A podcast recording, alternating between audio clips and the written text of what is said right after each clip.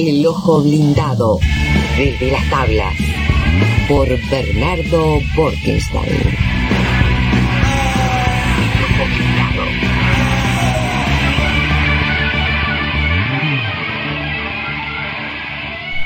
Bienvenido Bernardo, ¿cómo estás? ¿Cómo anda Gustavo? ¿Qué ¿Cómo? tal Carolina? ¿Cómo andan? Muy bien, ¿cómo estás? ¿Cómo Bien, viene, bien, por suerte. ¿Cómo viene el teatro el fin de lindo? Impecable. Mira, Impecable. Fui a ver la semana pasada Edipo, Sí, que te acordás que estuvimos con Fernando Banet en la columna anterior, y la verdad, bellísima la obra. Precioso. Mañana estrena La Gallina con Y, que la dirige Adrián Caetano y Roberto Suárez. Roberto Suárez como asistente, y que es sobre el cuento de Horacio Quiroga, La Gallina degollada. claro. Sí, tiene la peculiaridad de que hay código de vestimenta, hay que ir de negro. O sea, es este, la primera vez que veo algo así, pero bueno, alguna función tendrá, ¿no? Bueno, por lo menos a nivel de visual va a generar un impacto en... eh, Y no lo dudo. Claro, sí. Este, y bueno, yo no estoy saliendo con eco, ¿verdad? Pues yo me siento con eco. No, no, se te escucha lo más bien. Brillante. Entonces, te comento un poco. Te- tenía como idea para hoy eh, ponernos un poquito al día de qué es Edipo para poder entender un poco cuando vayan a ver la obra, porque hay un- unos códigos que conviene tener claro lo que es la tragedia. Si te parece bien. Sí, Eh, porque, entre otras cosas, no hubo muchos estrenos, de hecho estamos esperando el de mañana, y sí eh, hay reposiciones interesantes, pero que ya las analizamos en otro momento. Por ejemplo, eh, sigue el sueño de la protección de sus muertos, que crea muy pocas funciones, que es algo increíble, solo 15 espectadores por función y sigue consentimiento y siguen las mismas que ya más o menos habíamos hablado. Pero Edipo es una apuesta interesante.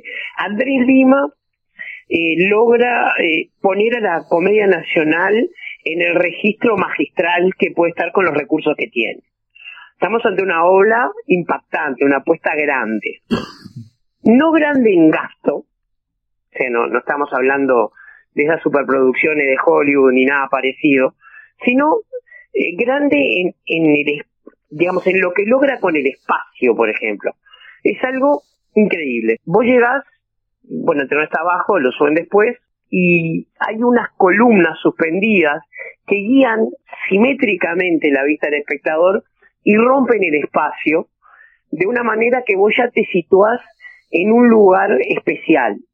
Los colores son en negro, gris y con baja iluminación, entonces también hay algo oscuro, algo intenso, y hay un uso de la cámara, ¿sí? del audiovisual, que intenta meterse como en el interior del personaje, como si tratara de filmar lo que le está pasando por adentro de la cabeza. Esa, digamos, resolución me pareció muy buena porque aparte utiliza el recurso para marcar el, lo que piensan distintos personajes en distintos momentos. Aunque, como corresponde con esta obra, todo se centra en Edipo. Bien, ahora todo el mundo sabe lo general de Edipo, ¿no? Edipo mató a su padre, se casó con su madre. Hasta ahí se llega porque se conoce más a Freud que a Sófocles. Y lo cierto es que el mito es mucho más rico que esa reducción. Lo primero que hay que saber es que esto es Edipo rey, así que la obra empieza con Edipo ya coronado, ya casado con su madre y ya con hijos de ella. ¿Sí? No estamos viendo una obra que debiera empezar en el nacimiento, ni en el viaje de hacia Delfos, ni nada que se le pareciera. Mm. Edipo ya es rey, hay una peste asolando Tebas, y Edipo necesita saber por qué los dioses castigan a Tebas. Mm. Él, él no tiene idea. Cuando él mata a su padre, él no sabe a quién mató. Él mató a un hombre que lo provocó en el camino. Ah, Ahora, ahora vamos a eso. Entonces, en el momento que empieza, Edipo está terriblemente angustiado, en ese caso Fernando Banet logra una este, composición que, que permite ir desde la angustia total hasta la desolación en alguna escena con la propia Yocasta, donde la dualidad esposo-hijo es bastante compleja de actuar, hasta la ira cuando se enoja con los personajes que le van haciendo creer que él es el culpable de la peste. Porque en un momento de, llamemos irresponsabilidad, sino de acto de gobierno, Edipo dice, voy a encontrar al culpable y lo voy a castigar. Mi pueblo no puede seguir sufriendo. Y los tebanos además le suplican. Sí, o sea, la obra tiene un coro. Eh, aparte, Lima optó por copiar algo de la primera puesta de Edipo Rey, que es utilizar un elenco de 15 personas. Así que tenemos 14 corifeos y a Edipo. Y los corifeos se desdoblan, a veces cantan, a veces tienen un personaje como Creonte. La única que no está doblada en Corifea es eh, Roxana Blanco. Ella siempre es. O sea, son los dos personajes centrales, porque bueno, Layo es un cadáver desde mucho antes. Entonces la obra empieza con Edipo mandando a su cuñado y amigo Creonte al oráculo de Delfos a ver qué tenía que hacer. En las tragedias griegas, cuando no hay, alguien no sabe qué hacer, le pregunta al oráculo de Delfos. Y el oráculo de Delfos, como siempre, manda una respuesta oscura, que lo que le manda respuesta a Don Creonte es que el culpable estaba en Tebas. ¿Sí? Y a lo largo de la obra se va produciendo la anagnórisis, que es el momento en el que el héroe trágico se da cuenta de su destino, de que bueno, que el que mató a Layo fue él. Digo, no estoy haciendo ningún spoiler, esta parte la conoce todo el mundo. Eh, y se lleva hasta el momento trágico donde Edipo, como un buen rey que es, no elude autocastigarse como prometió castigar al culpable. Pero eso viene al final. lo importante es entender un poco dos cosas. La primera es la pregunta eterna si yo no sé que estoy pecando, ¿soy realmente culpable? Si yo no sé que ese hombre que maté, ¿soy culpable de asesinato o de parricidio, que es un delito infinitamente peor que asesinato?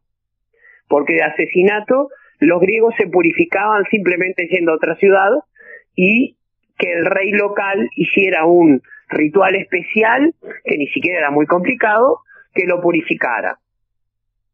Heracles, como mataba gente todo el tiempo, cada tanto se iba a hacer purificar.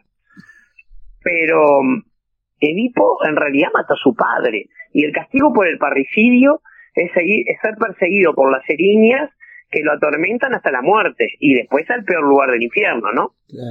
Que en el infierno de los griegos no es el de los cristianos, es otra cosa. Pero entonces la pregunta es, ¿sos realmente responsable de algo que no sabes que estás haciendo? ¿Es culpable de incesto si no sabe que yo casta la madre? ¿O de parricidio si no sabe a quién mató? Esa es una de las grandes preguntas que están pendientes. Por otro lado, Edipo estaba destinado a hacer eso.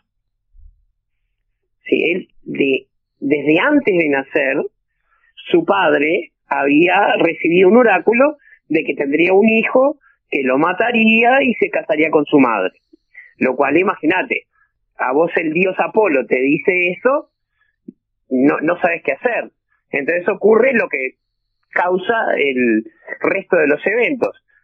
Este, agarra a Edipo, el, el bebé recién nacido, que no se llama así, le atraviesa los pies con un, con un alambre, con unas fíbulas, dice, lo cuelgan de un palo y manda a unos pastores a que lo abandonen en el monte Citerón.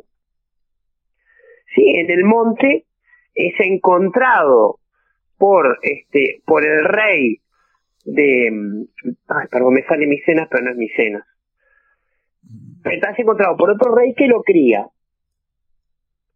y eh, cuando Edipo grande va a, a recibir un oráculo y recibe el mismo oráculo que iba a matar a su padre y casarse con su madre pero para él el padre era Polio, el rey. Disculpa porque estoy mirando mis apuntes porque de Corinto, le salió decía que no era. Corinto por ahí por donde es Turquía.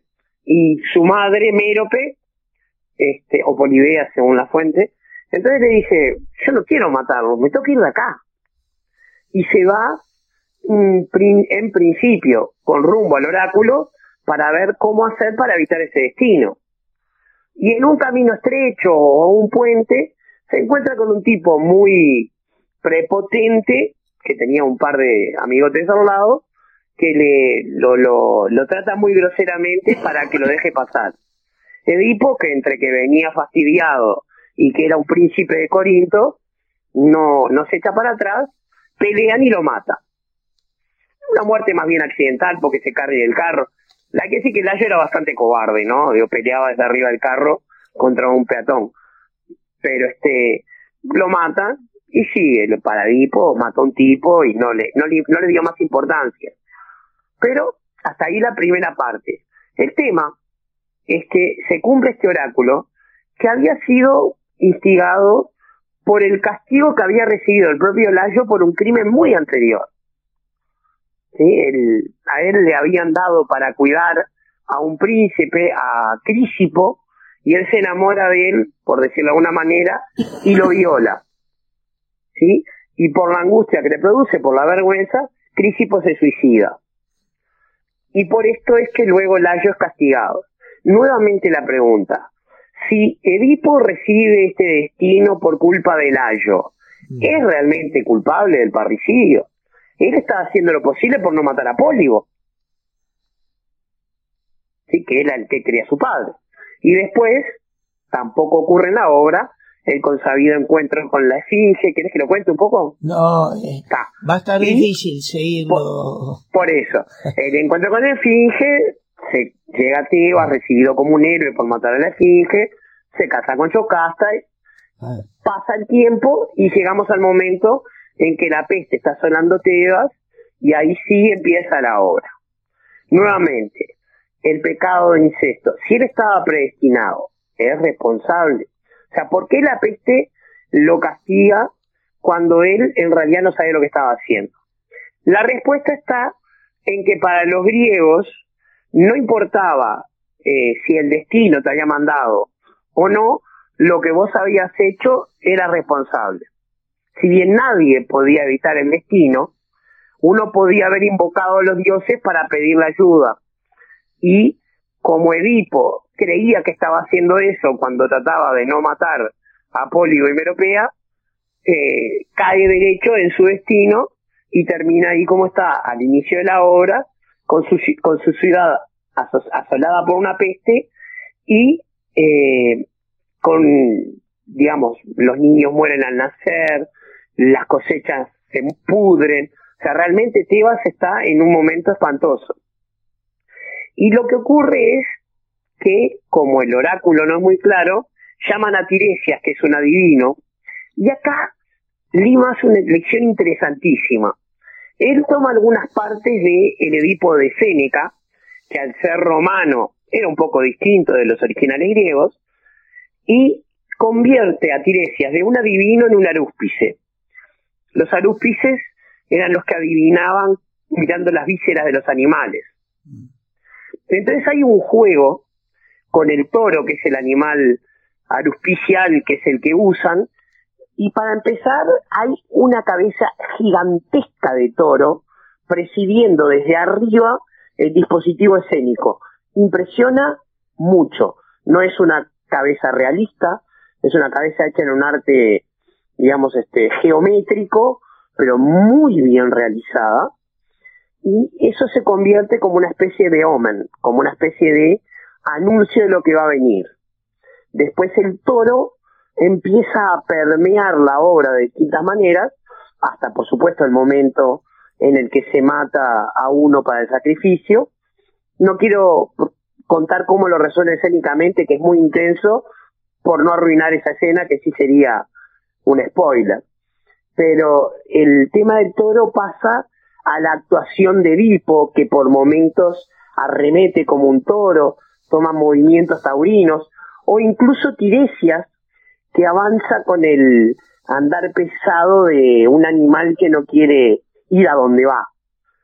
¿sí? Gabriel Hermano como Tiresias está magistral, lo mismo Mario Ferreira como Creonte, bueno, ni que hablar, Fernando Banet como Edipo, es una actuación consolatoria para quien ya era un enorme actor. Y Roxana Blanco como Yocasta también está muy bien.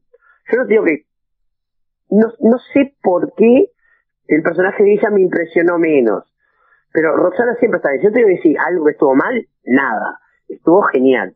Pero no sé, es un tema de transmisión, no me, no me llegó. Y el coro, eh, con muchos de los actores y actrices nuevos, por ejemplo, pudimos ver a Mané Pérez en la Comedia Nacional, estaba Dulce Mereghetti, y, un par de los becarios, Lois, y no me acuerdo el nombre del otro, que espantoso, eso está muy mal de mí. Um, Lois y Marcicano, ¿sí? Y junto, bueno, con Claudia Rossi, que es una mensajera, Espinolara, que es el pastor, Natalia Chiarelli, eh, Diego Arbelo, que es un corifeo importante, y Jimena Pérez, ¿sí? Hacen eh, esa, digamos, eh, respuesta que tiene que tener el coro con el protagonista. ¿sí? Recordemos que el protagonista quiere decir el primero que se enfrenta en, toda la mecánica. El protagonista dialoga, pero un diálogo de contrapunto con el coro. Y hay una, escena en el, en el momento en el que todo el pueblo de Tebas empieza a rogarle a los dioses que por favor la corten con la peste. Si cada uno de los actores eh, dice con una voz muy audible una oración distinta.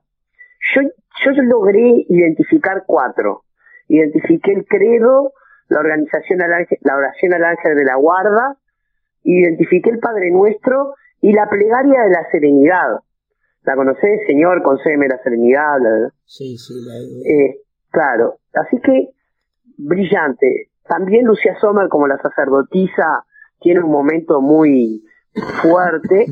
Así que nada flojo. Todo está bien en esta obra.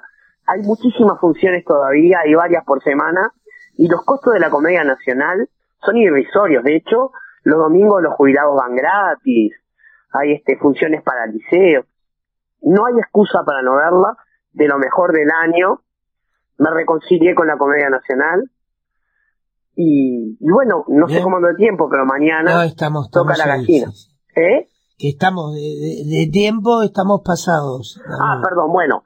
Entonces en 15 días nos vemos, y te contaré además la obra de Pavlovsky, em, que la voy a ver hoy, Telarañas, que ah. también tengo mucha expectativa de verla. Buenísimo. Un abrazo, Un buen fin de semana y nos vemos en 15 días. muy bien. Chao, chao.